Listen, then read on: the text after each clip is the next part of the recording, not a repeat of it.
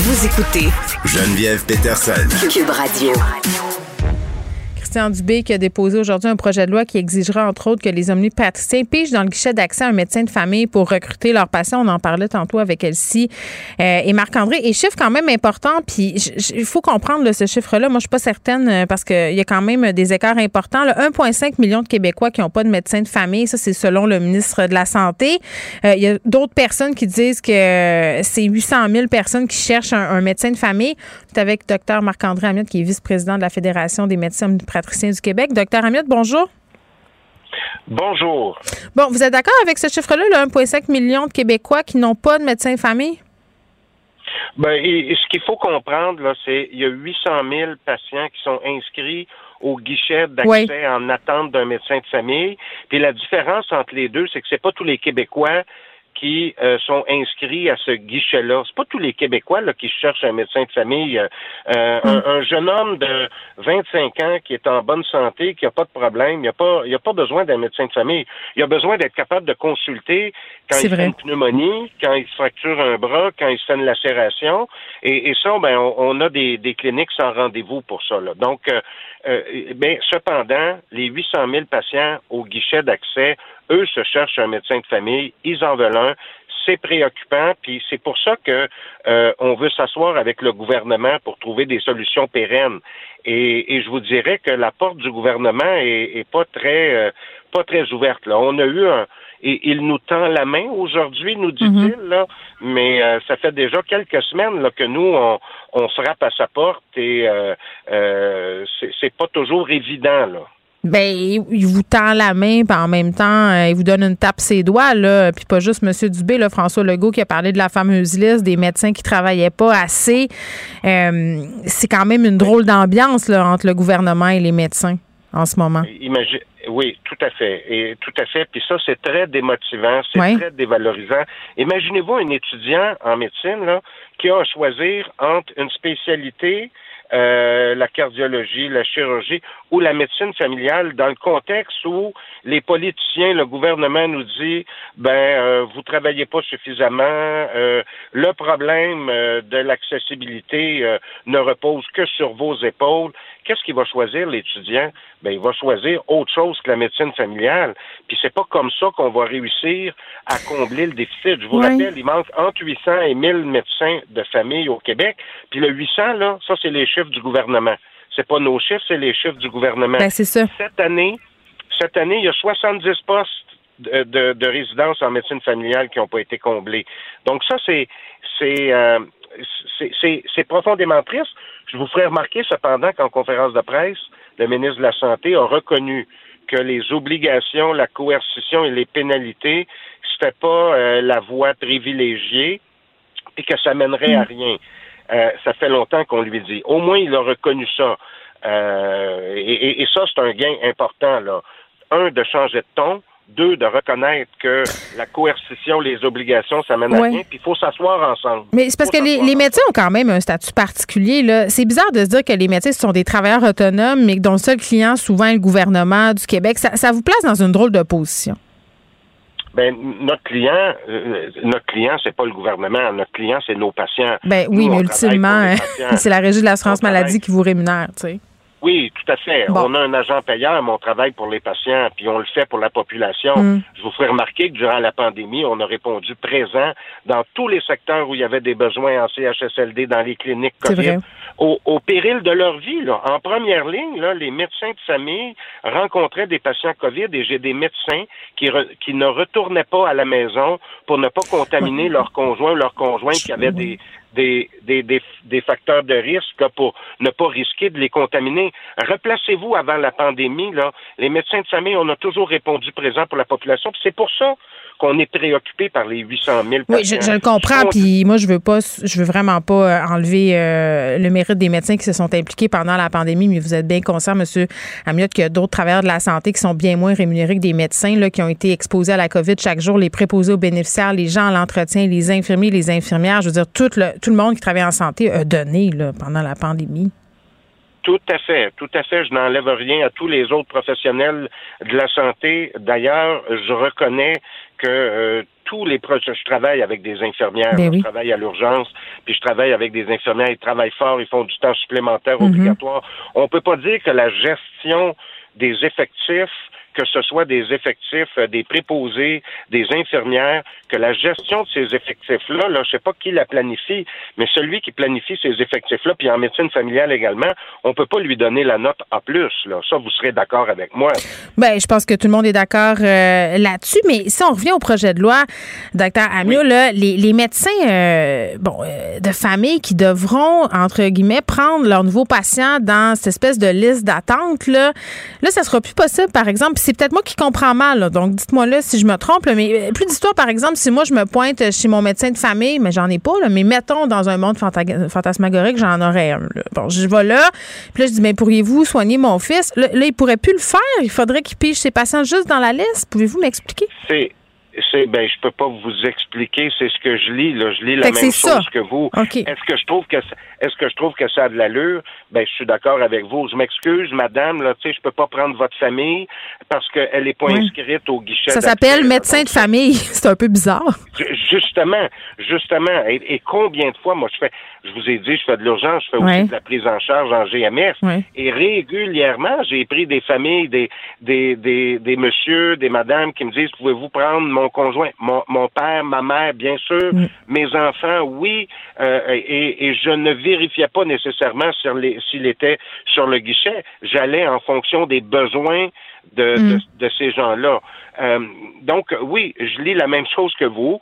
Puis j'imagine qu'il y aura possibilité de revoir là, ces articles-là. J'imagine Mm. que que ça, ça va être discuté en commission parlementaire, puis que ça va être possible de le bonifier, là, ce, ce projet de loi-là. Là.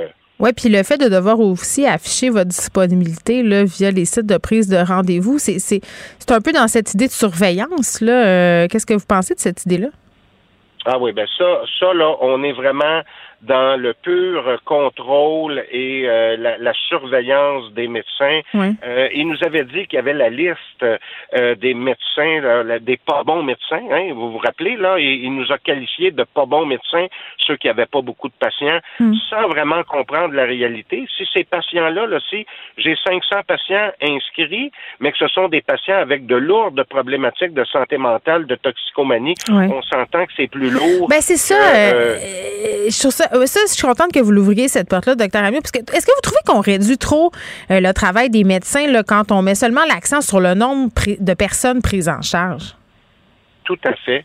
Tout à fait. C'est pour ça que euh, il faut que ça soit adapté à la réalité. Puis je vous dis, les médecins là, ils travaillent fort. Puis il n'y a aucun médecin qui est euh, qui, qui qui apprécie voir des gens souffrir ou attendre pour pour consulter. Mm. Euh, mais effectivement, de réduire à un nombre, à un numéro, le, le, le, le- le- la- charge de travail d'un médecin, Mm. c'est pas correct.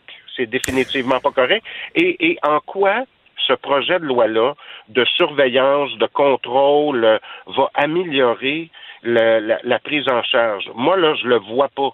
Euh, ce sont des outils de gestion, je comprends, mais en quoi euh, ça va m'aider dans mon travail, dans mon bureau, Mm.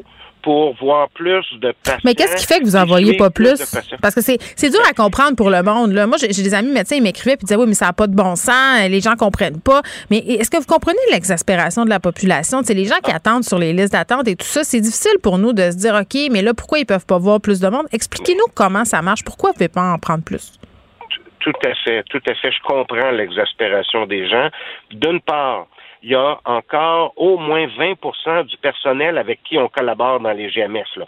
Le secret, le secret de l'optimisation de la prise en charge, c'est la réorganisation du travail.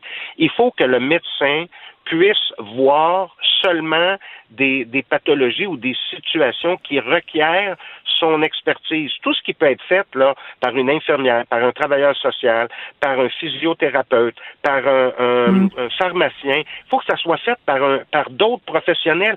Je, la, la première ligne ne peut pas reposer seulement sur nos épaules. Ça, OK, mais il y a- excusez, je ne vais pas vous couper la parole, docteur mais ça me fait penser. Il y a des affaires, il y a beaucoup de personnes qui disent que le collège des médecins, euh, souvent, est à cheval sur ses affaires, puis il y a des chasses gardées, puis ça empêche les médecins de se décharger. Ça, C'est un, sujet délicat, mais quand même, fait du sens. Mais on a avancé beaucoup de, ce côté-là. Les, pharmaciens, euh, les pharmaciens avec la loi 41, euh, les infirmières, il y a beaucoup de délégations d'actes, les IPS.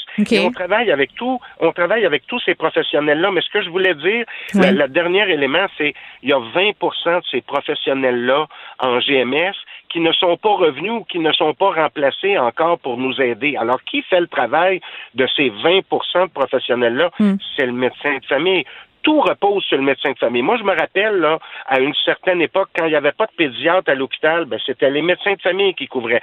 Donc, on couvre la pénurie euh, de personnel qui est là pour nous aider. Mm. On couvre dans certains secteurs euh, la deuxième ligne. Hein. on fait beaucoup de travail en deuxième ligne. Puis, dernier élément qui pourrait vraiment nous aider, c'est toute l'accessibilité au plateau technique puis à la deuxième ligne. Quand Ça veut dire quoi? Ah ben, je vous donne un exemple bien concret. Oui. Je vois un patient au sans rendez-vous, là où je vois mon patient au bureau, il vient de tomber à, son travail, il s'est tordu le genou. Je lui fais une radiographie, il n'y a pas de fracture, parfait, mais il y a une laxité ligamentaire, probablement qu'il s'est brisé un, ligament euh, du genou. Et là, je dois documenter ça par une résonance magnétique. Puis après, pour voir si ça peut être réparé chirurgicalement, je dois le faire voir par l'orthopédiste. Donc, si c'est un accident de travail, ben je le vois. Et puis là, je vais demander une résonance magnétique pour confirmer mon diagnostic.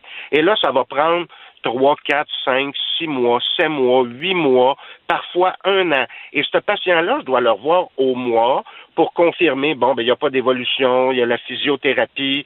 Euh, ce patient-là, il va consommer des soins parce que je n'ai pas eu accès assez rapidement. Une fois qu'il y a sa résonance magnétique, là, c'est le parcours du combattant pour avoir accès à l'orthopédie. Mm. Là, je demande une consultation en orthopédie et là, je le revois à tous les mois, ce patient-là, parce que la CSST, elle veut avoir un suivi. Qu'est-ce qui se passe avec ce patient-là? Toujours en attente de résonance magnétique ou toujours en attente d'orthopédie. Donc, c'est des consultations où je, que, si j'étais efficace, si le système était efficace, ben, je pourrais avoir d'autres personnes. oui, mais comment on le rend plus efficace, le système, docteur Amir? Parce qu'on chiale, on pointe toutes les affaires qui ne marchent pas d'un côté comme de l'autre, mais à la fin de la journée, c'est les patients qui n'ont pas accès aux soins. C'est vous qui êtes un praticien, vous êtes sur le terrain. C'est quoi les solutions? On dirait que ça n'existe comme pas. Il faut comme tout effacer et ah. recommencer. C'est quoi? Non, non, non, non, non, non, non. Il, existe des solutions. D'abord, il faut euh, mieux organiser le travail dans les GMS. Il faut avoir les ressources euh, euh, nécessaires pour